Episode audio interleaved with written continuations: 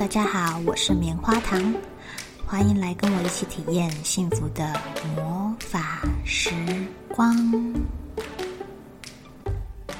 我会跟你分享在育儿、自我成长、健康、财富自由的路上，怎么样敞开你的心，一起体验宇宙带给我们美好的经历哦。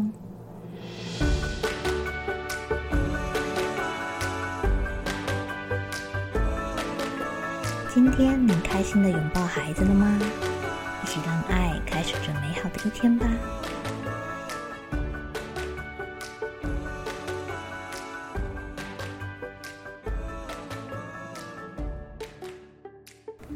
Hello，今天要来跟大家聊聊每个家庭的小孩只要有两个以上，一定会遇到的问题，就是抢东西。前几天啊，棉花糖还在睡梦中，就忽然听到有人在那边大叫：“弟弟不要！”啊，原来是泡泡在对不到两岁的露露大叫，而且他很叫的很生气哦。原来呀，是露露摸了泡泡心爱的大车车。泡泡呢，对于其他人碰自己的玩具，通常会感到很生气，尤其是他弟弟。棉花糖就跟泡泡说啦：“你要跟弟弟好好说，他才懂哦，不然他就只听到你在那边啊啊叫，他根本就不知道你的意思。来，你跟弟弟说，请不要碰我的玩具，我想自己玩。”泡泡就很不情愿的照着说了一次。然后呢，我再转头问露露说：“露露，那是哥哥的玩具。”他现在想要自己玩，可以吗？今天露露很乖耶，点点头。虽然棉花糖不知道他到底听懂了多少，不过啊，他也没有在做哥哥不喜欢的事，所以棉花糖就继续去补眠啦。记得有几次啊，露露也真的很想要玩，跟他这样讲的时候啊，他用力的摇摇头。这时候只好先让他们打一打，沟通一下喽。我们先不要介入。然后啊，再把上面的流程走一次之后，跟泡泡说：“哥哥，你再跟弟弟说一次，这是我的，要尊重我哦。”泡泡照着做了一遍。这时候啊，可爱的露露一把鼻涕一把眼泪，他可能也听不进去多少啊。大人就只好先把他抱起来，比如说转个圈圈啊，或者是去拿他喜欢的钥匙来转移注意力喽。那有没有碰过泡泡抢弟弟玩具的时候啊？当然有，而且泡泡抢的理所当然。所以露露就开始大哭，一边哭一边跑来跟爸爸妈妈告状，用力的指着哥哥。有时候啊，棉花糖会立刻制止泡泡，请他马上还给弟弟。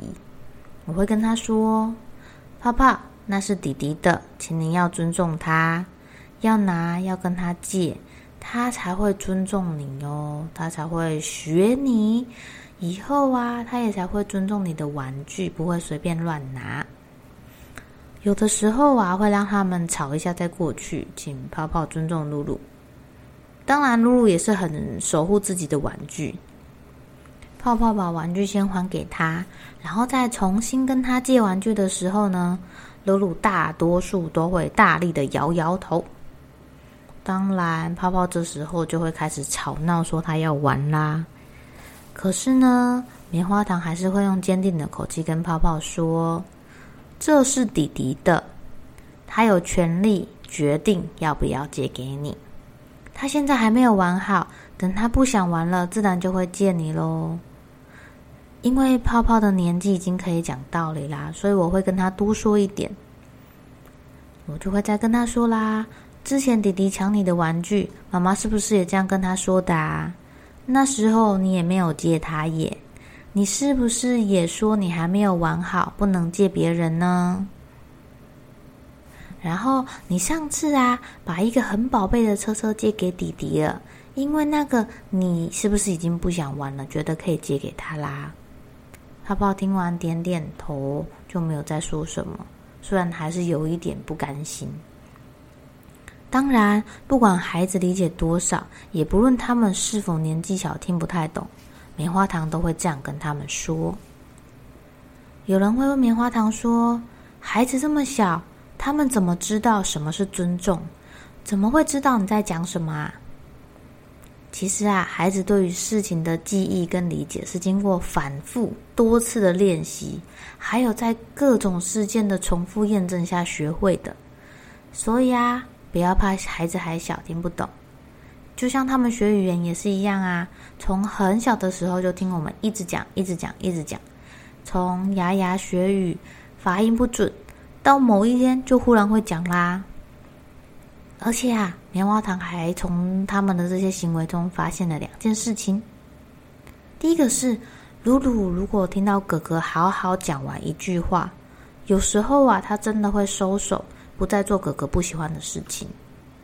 那第二个要让孩子知道，在有情绪的时候啊，你表达出来的话，其实对方不是很明白耶，有可能就会继续做你不喜欢的举动，而且呀，你发出的能量也会反过来回应给你哟。所以，如果你希望对方照着你的意思做，也请你要发出好的频率。比如说，不再大吼大叫啊，或者是跟对方好好的说，这样对方说不定就听得进去喽。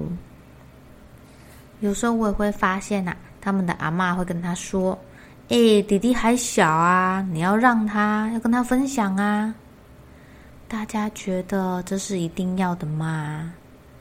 其实我们自己也会想要别人尊重自己。呃，自己的东西呢，自己应该有权利去决定到底要不要借给别人玩，而不是因为对方比我们年纪小，或是对方有什么身份地位，我们就一定要把东西借给他。这样其实我们自己也会很不开心的。今天跟大家分享到这里喽。如果啊，你们家也有两个可爱的宝贝，或是三个可爱的宝贝。不妨也试试看棉花糖的方式，也欢迎大家跟我分享你们家的宝贝在用了这些方式之后有什么改变，或者是有什么反应哦。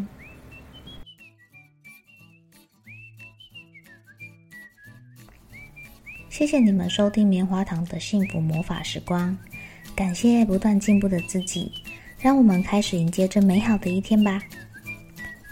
有什么想要跟我分享的心情或是小故事，欢迎在下面留言或是写信给我，我会很开心能够收到你们的回馈。